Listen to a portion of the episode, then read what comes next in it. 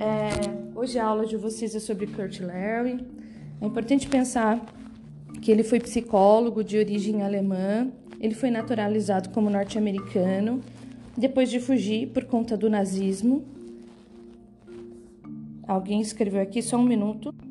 Então, é importante pensar que toda a teoria dele vai ser em resposta à história dele, né?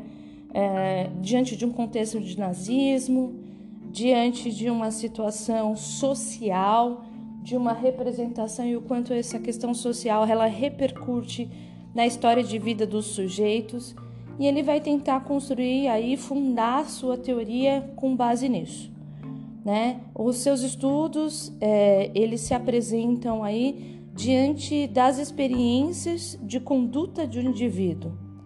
É, ele fala sobre essa conduta sempre relacionado com o meio em que o sujeito está inserido. Então é importante pensar que diferente de Freud não é que ele não que não é que ele nega o meio social, mas Freud ele traz uma representação já fazendo um comparativo com a aula anterior de uma subjetividade que é instituída no inconsciente do sujeito na interação com esse mundo. Então, Freud ele tem uma perspectiva de trazer os aspectos subjetivos, então, é, da mente para o externo. Kurt Lewin, por isso que eu, que eu considerei interessante falar sobre ele agora, ele faz o um movimento contrário. Ele faz aí do, da representação do social que internaliza os aspectos internos. Então, o meio que vai trazendo as questões subjetivas internas. Ele faz um processo inverso de que Freud é do interno para narrar o externo. Kurt Lewin é do externo para trazer as representações internas. Né? São viés diferentes, de perspectivas diferentes e acaba também sendo um método de intervenção diferente. Mas todos eles vão falar sobre os traços da personalidade. Então, em 1935 até mais ou menos 1946, ele vai organizando alguns capítulos, porque ele é teórico, a partir dessa, dessa narrativa, ele vai apresentar a sua progressão lógica de pensamento e a sua unificação para dizer, ele vai utilizar alguns conceitos, às vezes se apropriando da geometria, se apropriando da matemática, para tentar justamente construir a lógica do pensamento dele, né? Uh, então, dentro desse período de 1935 a 1946, ele vai organizar aí 13 capítulos bem consistentes diante dessa lógica do pensamento. E ele unifica esses estudos. Né? E dentro dessa unificação, ele traz aí é, um livro que é muito utilizado, inclusive para outras abordagens de atuação do profissional de psicologia, não só diante só do conceito de teoria da personalidade, mas de práticas grupais. Então ele vai trabalhar os elementos subjetivos do externo e dos grupos para representar uma subjetividade um problema de dinâmica aí pertencente ao grupo. Só um minuto aqui que eu tô me é, distraindo, que a minha cachorra tá latindo. Desculpa, gente, isso interfere quando você trabalha em casa. Só um minutinho que eu vou, que eu vou colocar ela um pouquinho para trás. Só um instante. Desculpa, prontinho, vamos continuar. Então ele vai tentar unificar aí uh, esse pertencimento, essa relação do indivíduo no grupo, porque ele parte do externo para o interno, então as relações de fora, dos vínculos sociais, como base de percepções e ações do sentimento interno do sujeito. É, na psicologia organizacional é utilizado bastante, alguns utilizam de maneira inapropriada, não efetivamente com o que ele colocava como representação real, mas eles acabam também utilizando como base consistente para falar sobre a tentativa de organização de um grupo que possa expressar é, movimentos mais democráticos e escolhas conceituais para melhora na produção do trabalho.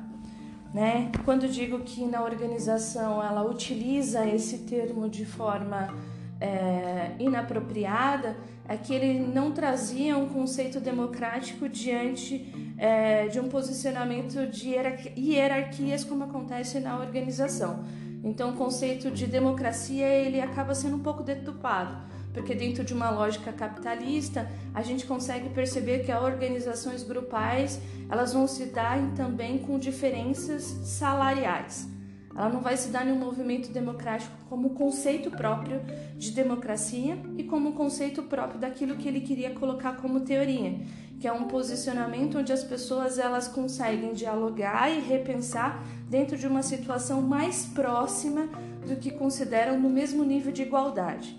Né? E na condição organizacional, ela traz uma representação de vamos tentar fazer uma discussão democrática mas é velado declaradamente uma hierarquia entre os posicionamentos e dentro dessa hierarquia há também uma remuneração diante da função do trabalho, claro. Não, não caracterizando uma crítica, mas só fazendo um filtro sobre de como é utilizado dentro da organização é, e que distorce um pouco sobre o conceito que ele coloca. O conceito que ele coloca dentro de um movimento democrático é um movimento onde as pessoas vão renegociar constantemente, porque elas vivem diante de uma situação próxima de igualdade e não de diversidade, inclusive de equiparamentos é, salariais, ok? E sociais também, porque a condição socioeconômica, ela, às vezes, ela também vai dizer um pouco sobre a classe social e as escolhas sociais do sujeito. Então, ele constitui essa base e as suas percepções é, pensando no grupo social e de como esse grupo social ele pode interferir e determinar o curso da vida de um indivíduo. Ele escreve aí uma teoria dinâmica da personalidade, onde ele tenta definir as situações sociais é, diante da representação subjetiva do sujeito. Né? Ele não usa o termo subjetividade, isso é um termo próprio de Freud mas ele diz que há uma representação interna, né, que aí ele fala que é um movimento intrapsíquico do sujeito, que seria a base, aquilo que de alguma forma na teoria que vocês tiveram no semestre passado, de Alport, que ele coloca que é o conceito de self. Freud coloca como conceito de inconsciente e ele coloca como o conceito aí é, intrapsíquico, intrapersonalidade tá? Então é importante pensar que, embora eles usem os termos diferentes, eles estão falando sempre de um conceito que vai falar sobre uma representação de memória e uma representação histórica de como esse sujeito ele se vê é, diante do mundo. Então, é, para ele, o indivíduo e o meio eles estão sempre integrados, né? Eles se unem em um sistema único é o que ele coloca como uma teoria de campo. A teoria de campo é quando o sujeito ele está diante do mundo e o mundo está diante dele. Então ele não consegue é, fazer essa separação, né, dentro desse conceito. E para alguns teóricos da personalidade, conforme a gente vai percebendo, é, a influência do grupo sobre o indivíduo ela também pode determinar alguma, algumas mentalidades grupais, mas ela não é a representação primordial. Agora, Kurt Lewin não. Ele, ele traz o conceito de que é o social, que é o grupo de interação do universo, que é o externo que vai determinar a subjetividade.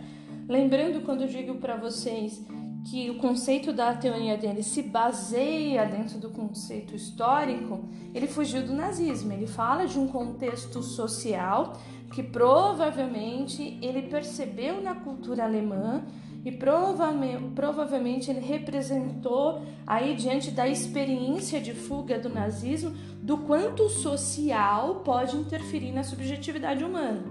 Então ele está trazendo a, é, a, o conceito teórico dele tem a sua, é, vai por esta via, tá? Então para que vocês façam essa distinção, porque quando de repente é, a gente passar por algum tipo de reflexão, lembrando que quando eu digo para vocês que, vo, que a representação teórica de vocês como futuro profissional, ela vai trazer elementos de como vocês enxergam e como vocês percebem a vida. Daí vocês vão ter ao longo da graduação diversos teóricos que vão fazer você construir uma forma de representar quem é esse homem. Então, a teoria da personalidade, quando ela surge como base, é a tentativa de explicar quem é esse homem, o que é essa representação, né? E, e, ele traz uma representação de homem de que o social ele é a base da construção da subjetividade. Ele é a base da construção do que ele chama de conceitos intrapsíquicos, né? E que Alpor colocaria como self, Freud como inconsciente, ok? Então, é, todos eles, de alguma forma, eles tentam falar sobre essa essa representação desse grupo e do homem.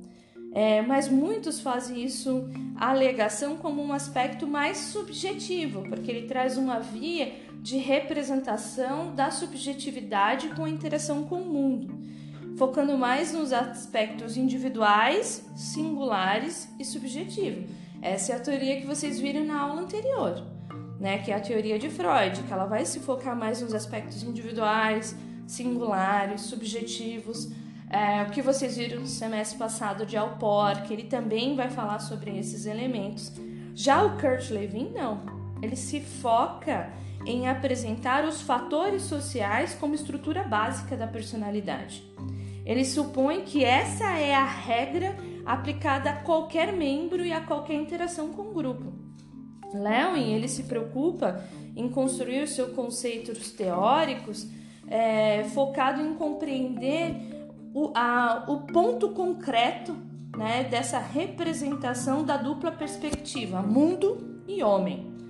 Né? Então, diante dessa dupla perspectiva, os seus escritos eles vão falar simultaneamente de alguns sistemas internos que vão fazer essa interação entre esse espaço de mundo e esse movimento de corpo de sujeito e de individualidade.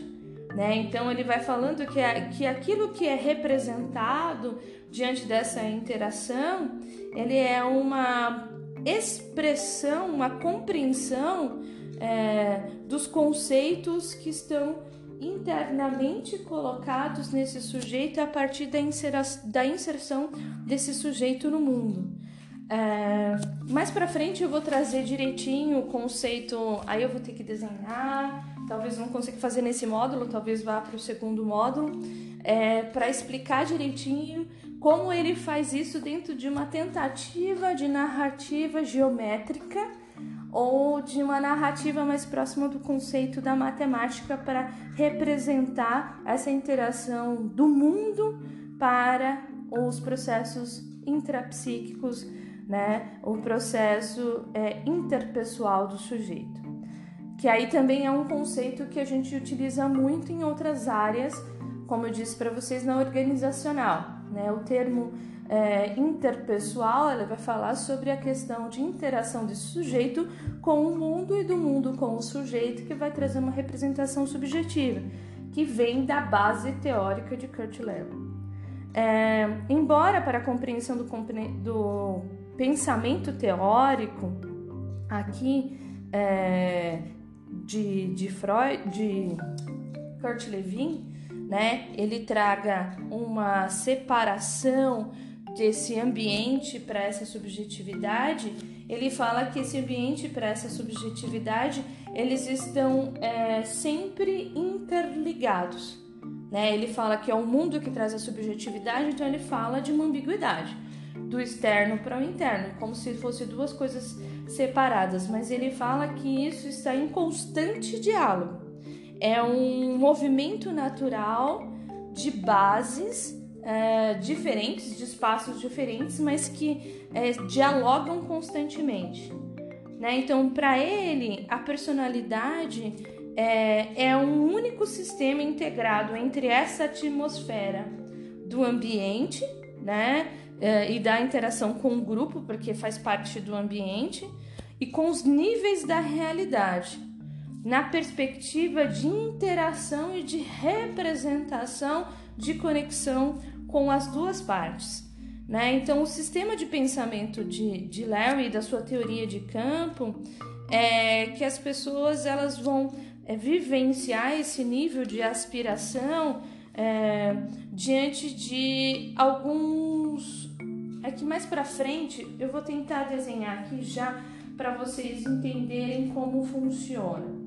É, deixa eu só compartilhar a minha lousa, porque aí vocês já vão poder entender. Então ele faz, quando ele fala dessa conexão desse homem com o mundo, então ele coloca, quando eu digo para vocês que eles se apropriam da matemática e da geometria, ele, ele tenta colocar como se fosse um, um oval, né, que representa o ambiente, né, e um círculo na parte interna que representa a pessoa. Então, que ele nomeia o ambiente de A e ele nomeia a pessoa de P.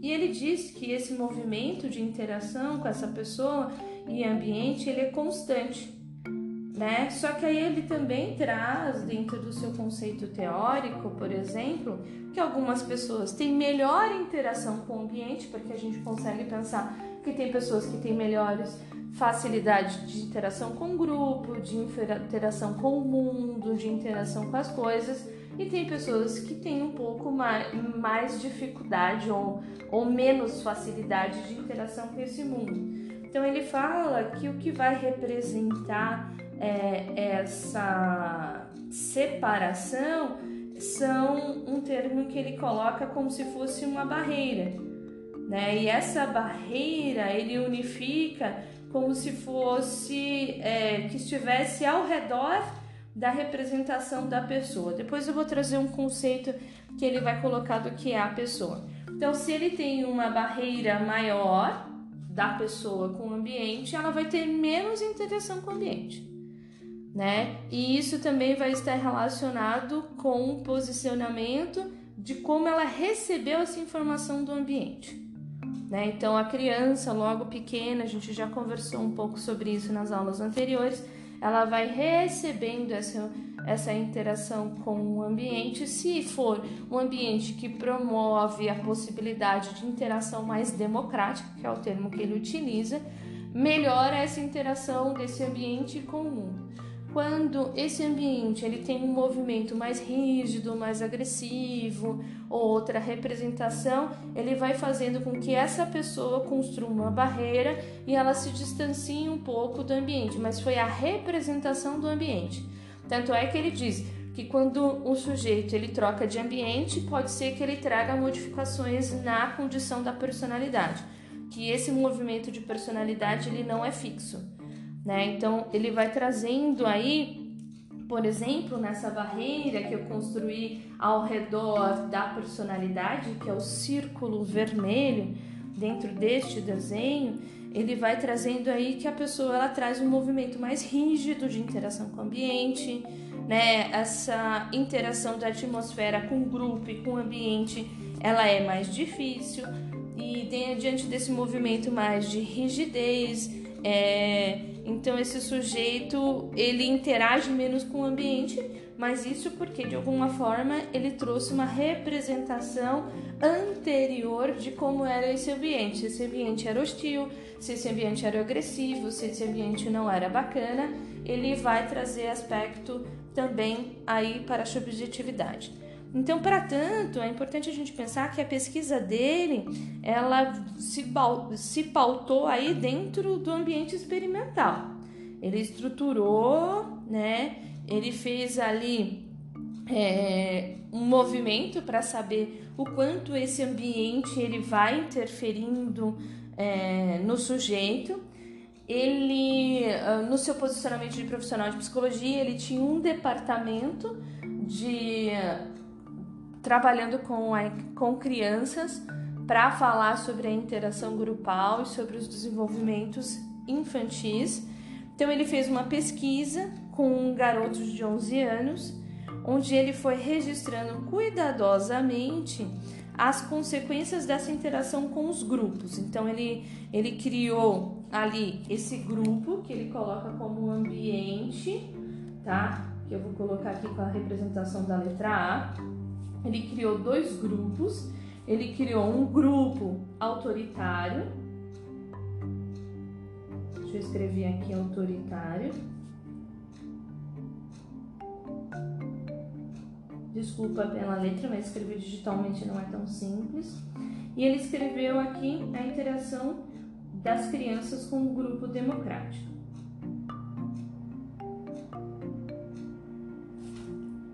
Né? Então ele foi registrando cuidadosamente o quanto esse grupo autoritário ele ia interferir na representação da personalidade daquelas crianças e o quanto o grupo democrático ele poderia interferir na estrutura expressa do comportamento daquela criança. Então ele percebeu que no grupo democrático as crianças se, se expressavam melhor, ela tinha melhor interação, ela conseguia resolver aí ter resolução de conflito, porque no grupo democrático o conceito de democracia é de discussão, de encontrar a melhor solução, de se voltar para o bem coletivo, de partilha, né? Porque o conceito da palavra democracia, né? Ela vai trazer essa possibilidade de pensar no bem de todo mundo como uma forma de bem-estar.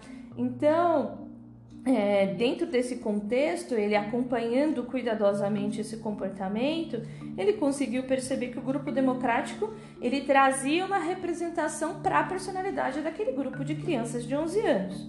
Em outro contexto, ele também foi tentando entender é, o quanto esse grupo ele poderia, os grupos, né? Que aí ele fala de um grupo autoritário e de um grupo mais organizado que é o democrático, o quanto é, é, esse, esse grupo poderia interferir na organização né, e diante de resolução de conflito em situações de pânico.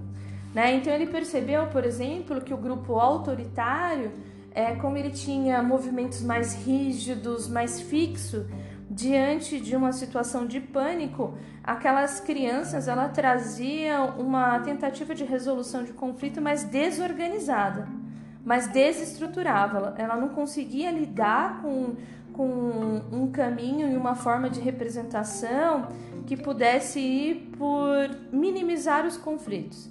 Diferente do grupo organizado, que era o grupo democrático, porque já tinha a possibilidade de diálogo, porque democracia não é nada fixo, é a possibilidade de diálogo constante, de renegociação, de discussão, de pensar constantemente no bem coletivo, não é uma estrutura própria.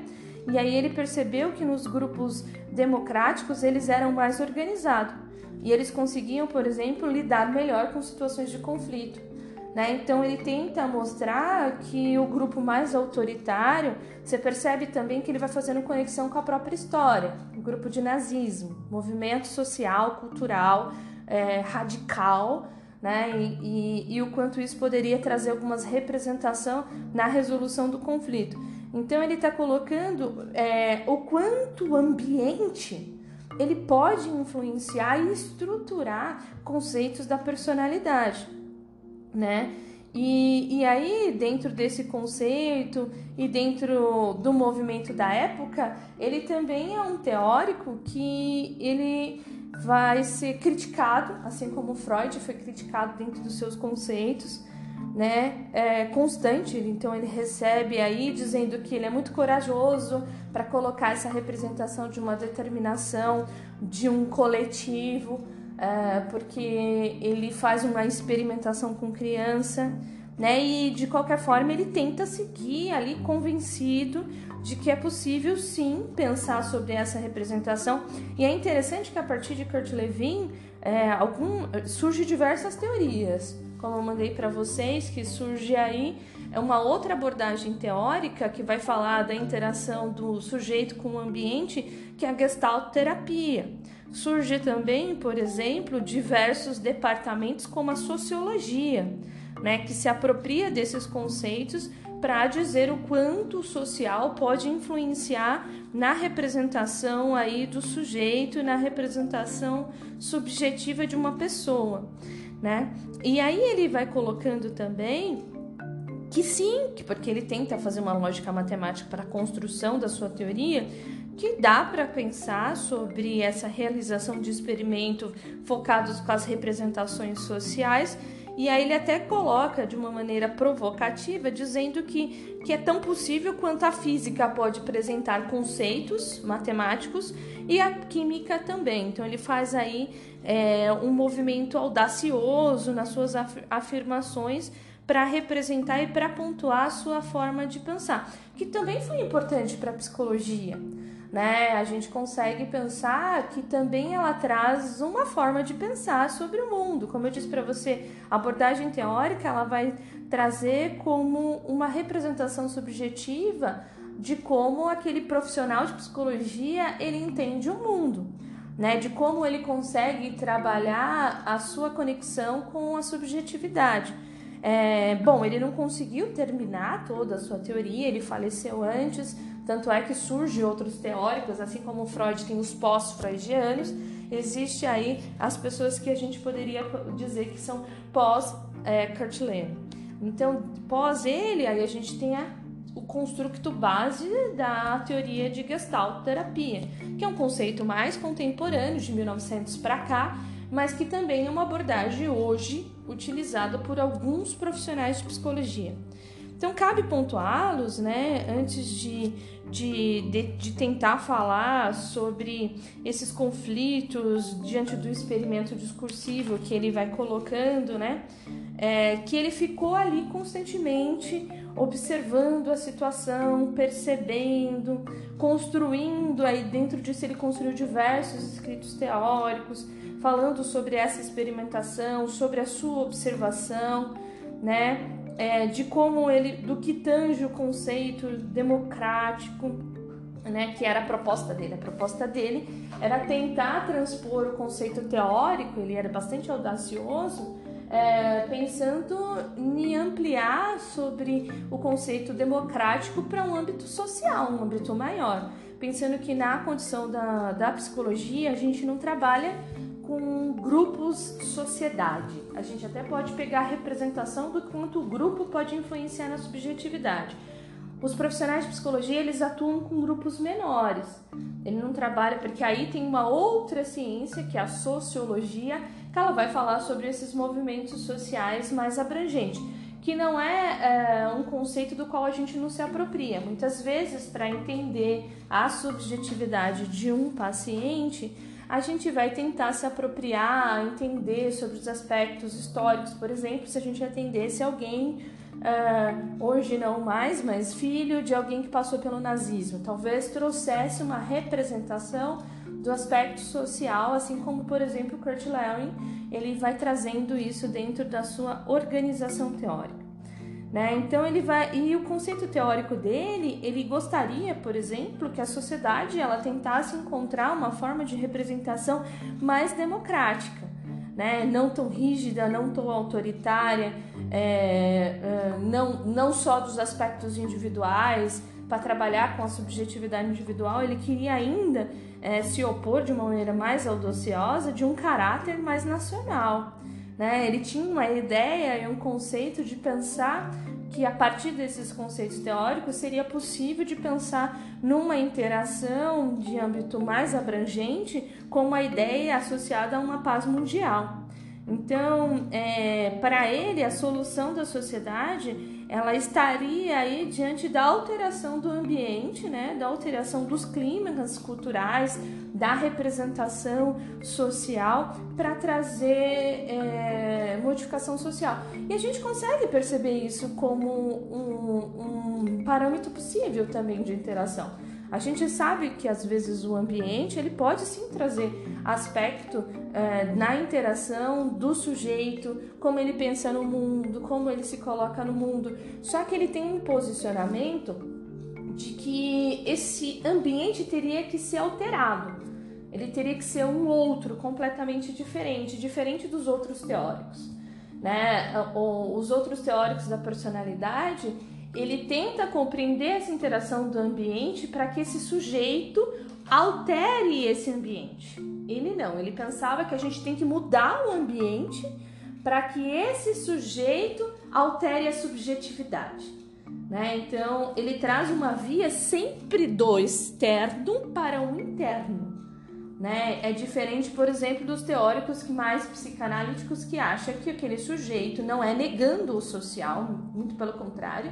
É, tanto é que quando a gente faz uma relação de entender análise da fala do sujeito, a gente está pegando justamente esses aspectos culturais e subjetivos, mas é fazer com que esse sujeito ele repense sobre o seu espaço e altere o espaço do qual ele está inserido.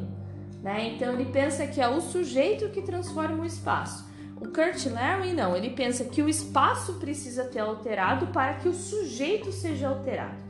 Que também a gente consegue pensar dentro do conceito experimental que ele coloca como representação, que isso também pode interferir. Né? Que se a gente coloca um ambiente mais apropriado, mais agradável, a pessoa ela vai mudar. A gente pode pensar num conceito simples é, de um espaço social. Se você está, você percebe, por exemplo, que as pessoas que utilizam o transporte coletivo, como a gente é do Alto Tietê, ela utiliza o transporte coletivo o trem que vem para as periferias. O próprio trem ele tem é, uma caracterização para aquele público. Quando ele sai dentro desse trem que vem para as periferias e ele entra, por exemplo, na linha amarela, parece que aquelas pessoas elas alteram o comportamento, elas modificam isso, né? E, e isso vai interferindo inclusive no destino. Se é uma pessoa que vai para a zona mais socialmente, né, pensando no movimento higienista, porque as pessoas que têm melhores condições socioeconômicas vivem na região central.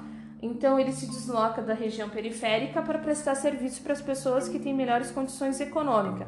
Então esse movimento de sair do bairro para o centro, ele é alterado quando ele vem do centro para o bairro. Você percebe que quando ele está saindo, por exemplo, na estação da luz, na linha amarela, para inserir para pegar outro trem, ele volta a ter um outro tipo de comportamento. Ou seja, o ambiente, isso é uma experimentação que a gente pode visualizar. Tá? Então, você percebe também que tem bases consistentes também dentro dessa teoria de Kurt né? E, e, é importante relembrar que essa construção teórica dele vai repercutir sobre a história dele, né? Alemão, que fugiu do nazismo, né? Que teve aí uma reeducação democrática. Ele foi exilado para é, para os Estados Unidos, onde ele teve uma outra nacionalidade. A gente consegue perceber que os Estados Unidos ele traz historicamente o um movimento democrático há bastante tempo né? É, tem seus problemas diante da cultura? Tem, mas ele tem como base aí um conceito democrático que era diferente, por exemplo, de quando ele vivenciava na Alemanha, que é um movimento mais rígido, e diante de um movimento extremamente autoritário, como o nazismo. Então, ele vai tentando construir a sua teoria com base na vivência que ele tem, né? É, e aí ele começa a pensar que os conceitos democráticos eles poderiam ser é, ressignificados na vida do sujeito se houvesse uma alteração de liderança. E essa liderança tivesse um movimento e um posicionamento mais democrático, mais acolhedor, de diálogo, não tão autoritário, né? E ele consegue pensar isso como base, ele conclui que não existe possibilidade de uma estruturação de uma personalidade se não for alterado o movimento de liderança e se essa liderança não trouxer uma representação com valores democráticos. É, e só essa possibilidade que poderia surgir uma transformação fundamental na mente dos indivíduos. Então é importante pensar que para Larry a liderança ela determina a atmosfera e a representação do grupo. Né? Ela determina a atmosfera, por exemplo, no âmbito mais abrangente, de uma representação dos discursos sociais. Que os discursos sociais eles podem ser mais democrático ou se ele é um discurso mais autoritário, mais repressivo. É, então ele vai colocando que essa liderança, quando ela assume, e aí dentro do movimento é, do movimento democrático, a gente vai trazendo alguns parâmetros, alguns construtos diante do conceito de democracia, que é um movimento mais solidário, mais empático, é, de tentar fazer com que as pessoas se apropriem de melhores condições, dentro do conceito aqui, tanto da, do conceito da palavra, se você pegar a etimologia da palavra democracia, bem como o conceito teórico da representação de Larry. É, então, para ele, é, em quase todos os casos, uma boa solução de conflitos sociais, ela exige uma atividade de líderes que sejam preparados e que tenham um discurso e um posicionamento mais democrático. É importante pensar que aqui ele coloca que a democracia ela não é algo é, pronto.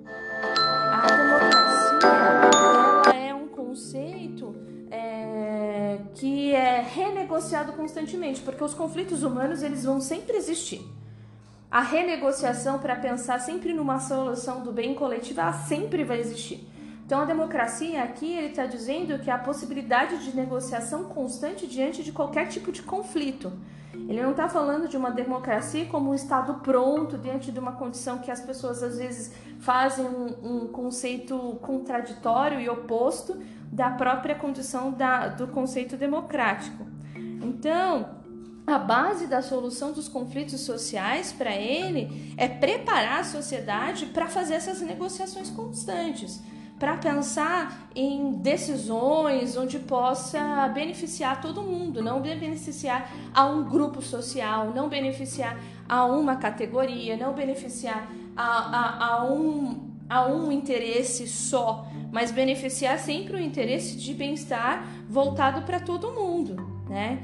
É, então ele coloca que essa liderança ela não é tão simples, né? É, é uma liderança que vai fazer com que o grupo social eles repensem constantemente em soluções, né? É, em meios às vezes engenhosos para permitir que as pessoas elas se sintam bem, se sintam acolhidas, é, elas se sintam com habilidade, elas se sintam capazes, é, elas se sintam pertencentes. Né? Então, o, o, conceito de democrático aí, ele é um processo complexo, segundo a sua teoria, é, que ele precisa ser preparado, né? E ele fala sobre a necessidade da alteração dessa liderança porque de alguma forma no grupo, quando você altera a liderança, você consegue fazer com que aquele sujeito ele sempre pense em prol do coletivo, porque a função do líder, segundo o conceito de Larry, é pensar no bem coletivo. Então, quando a gente faz uma alteração constante desse movimento, a gente não consegue colocar ele como uma única representação de poder, porque a gente consegue dizer aí, a gente conhece uma pessoa no conceito social é, quando a gente dá poder a ela. Né? Quando a gente dá poder a ela, a gente vai saber se ela vai ter um movimento mais preocupado com o coletivo ou se ela vai ter um movimento mais autoritário ou de interesse próprio. Então, dentro desse movimento, ele vai falar que esse processo democrático ele é complexo, complexo é, e que esse sujeito ele precisa se preparar como membro do grupo e como possibilidade de pensar e desempenhar um papel de empatia, né, de representação do que como pode auxiliar o outro, de como pode fazer essa mediação, de que como pode auxiliar. Então, para ele, né, é, cada geração ela precisa constantemente repensar sobre os conceitos democráticos porque é na geração futura que ela vai trazendo esse movimento contrário, né, ao movimento autoritário. Então ele fala que a democracia ela não é um conceito fixo, nem determinado, nem estagnado. Ela é um conceito de reaprendizado o tempo todo. Por quê? Porque as interações humanas e as necessidades humanas, elas vão mudando constantemente.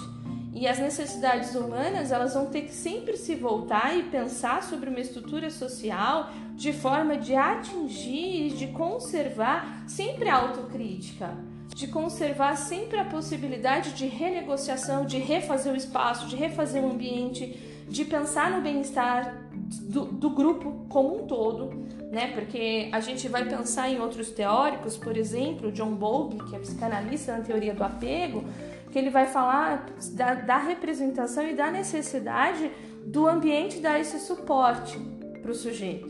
Principalmente, por exemplo, a teoria do apego volta-se muito para o conceito que a gente está vivendo hoje de Covid-19, no conceito de representação do luto, né? Que a figura de apego, ela é a figura de proteção, ela é a figura que vai auxiliar essa pessoa a explorar o ambiente de maneira adequada. Então, esse posicionamento, ele também bebe um pouco nessa fonte, né? Que, que traz como base da filosofia de Aristóteles né? E é um conceito que Kurt Lewin ele se apropria como base primordial dessa questão de diálogo constante, de pensar no bem-estar coletivo, né? E, e, a teoria do apego ela também vai, vai pegar um pouco sobre esse conceito.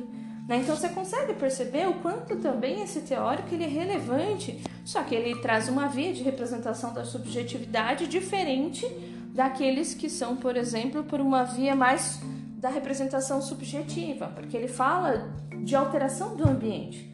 Se aquela pessoa tem um ambiente apropriado, a gente pode pensar no conceito da pandemia, que traz uma repercussão, por exemplo, de é, maior dificuldade para uma determinada classe social. Ela é bem direcionada. Se vocês pegarem notícias é, de maio para cá, você consegue perceber qual o público que mais recebeu interferência e que mais recebeu consequências graves da pandemia, que é o, o grupo que ele sempre foi excluído, é um grupo que tem menos condições econômicas, ou seja, aquele espaço, aquele ambiente, né? A gente vai pensar sobre, é, vamos pensar sobre saúde e prevenção para um público que não tem água.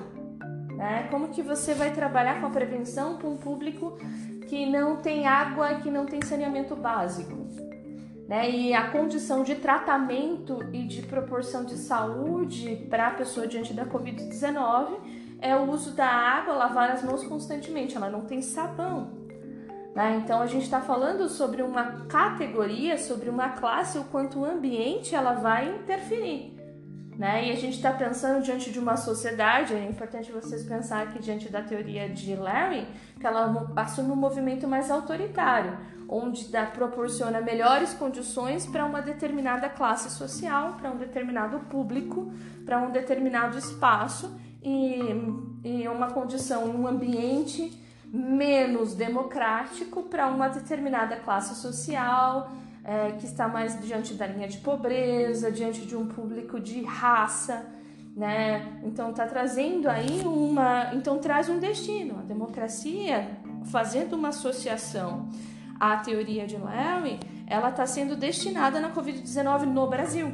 E parece-me que nos outros países também, se você fizer um levantamento só pegando os dados das mídias abertas, né, que estão disponíveis para pesquisa né, que um público específico acaba sendo um pouco mais atingido.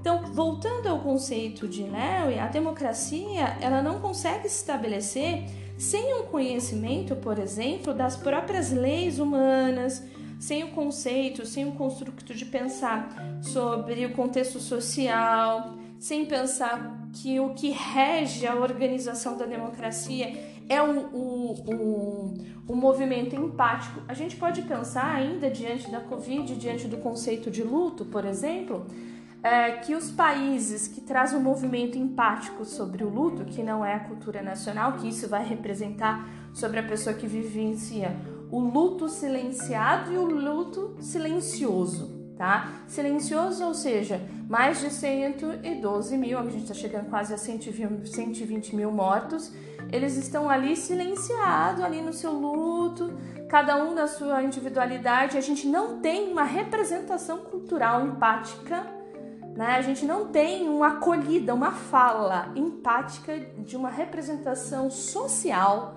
de uma liderança para acolher essa família.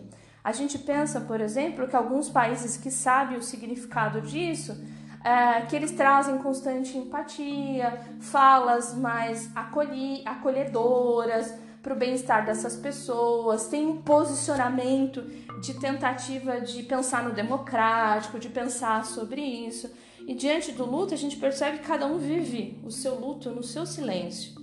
Né? Todos nós aqui conhecemos ou já vimos alguém, porque está atingindo o, o, espaço do qual a gente vivencia, né? então está atingindo o grupo social do qual a gente está vivenciando, porque a gente é, faz parte de uma determinada classe dentro do Brasil.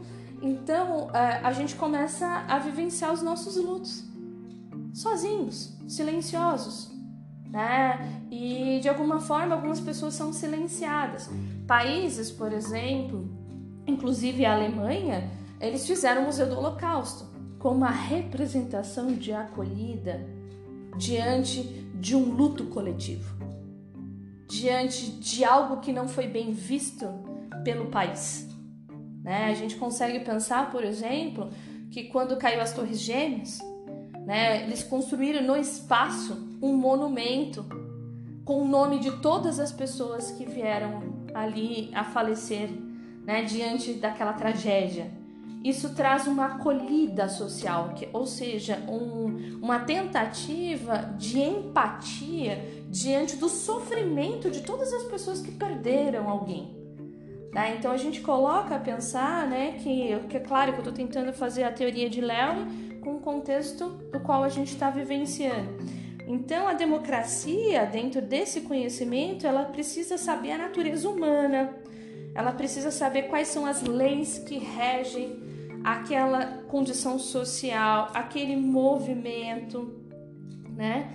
É, e aí ele está dizendo sobre a tentativa de unificar esse ambiente de uma forma, claro, que era o conceito dele, né? Às vezes, alguns teóricos fazem uma crítica dizendo que Lewin tinha um conceito meio utópico, mas era a base dele, de tentar fazer um ambiente para trazer uma condição de paz coletiva, um ambiente mais democrático, de proporcionar aí um movimento de reeducação, de repensar sobre essa democracia constantemente, porque a democracia é renegociada geracionalmente, então toda geração ela precisava aprender ela precisava estar diante de um grupo democrático para ela aprender como é que se vivencia a democracia, para depois ela vivenciar isso. Porque ele acredita que, os, que as sociedades ou os grupos que não conseguem fazer isso, eles só reproduzem um movimento autoritário. Então as pessoas elas não conseguem vivenciar isso. Por isso que é um termo bastante utilizado em psicologia organizacional né? Porque eles vão fazer pesquisa de clima, eles vão tentar fazer como que é a interação do grupo no, ali, se aquele grupo ele consegue resolver soluções de conflito, então ele consegue pensar, por exemplo, que o grupo mais produtivo é aquele que consegue dividir as tarefas, né? Onde as tarefas não são fragmentadas.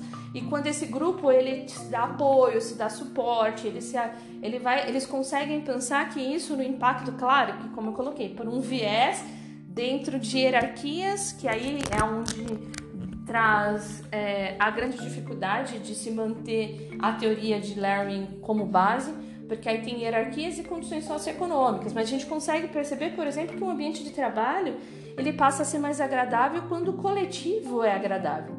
Quando as pessoas trazem movimentos mais empáticos, quando as pessoas dividem as tarefas, quando as pessoas pensam numa organização, num posicionamento mais coletivo, né? Então, isso é muito utilizado também em ambientes é, não só da, da psicologia organizacional, mas em ambientes por âmbito mais de trabalho coletivo, trabalho social, na condição hospitalar. Dá para pensar, por exemplo, de trabalhar com o sofrimento coletivo dos profissionais de saúde, pensando que eles podem se dar suporte, é, mesmo diante da hierarquização salarial e de posicionamentos, porque é o grande conflito da área hospitalar é justamente é, a gente coloca um posicionamento imperialista do médico, né? E desde a condição socioeconômica com uma tomada de decisão no ambiente, onde aquelas pessoas elas não se sentem pertencentes ao espaço. O conceito de democracia não, ele coloca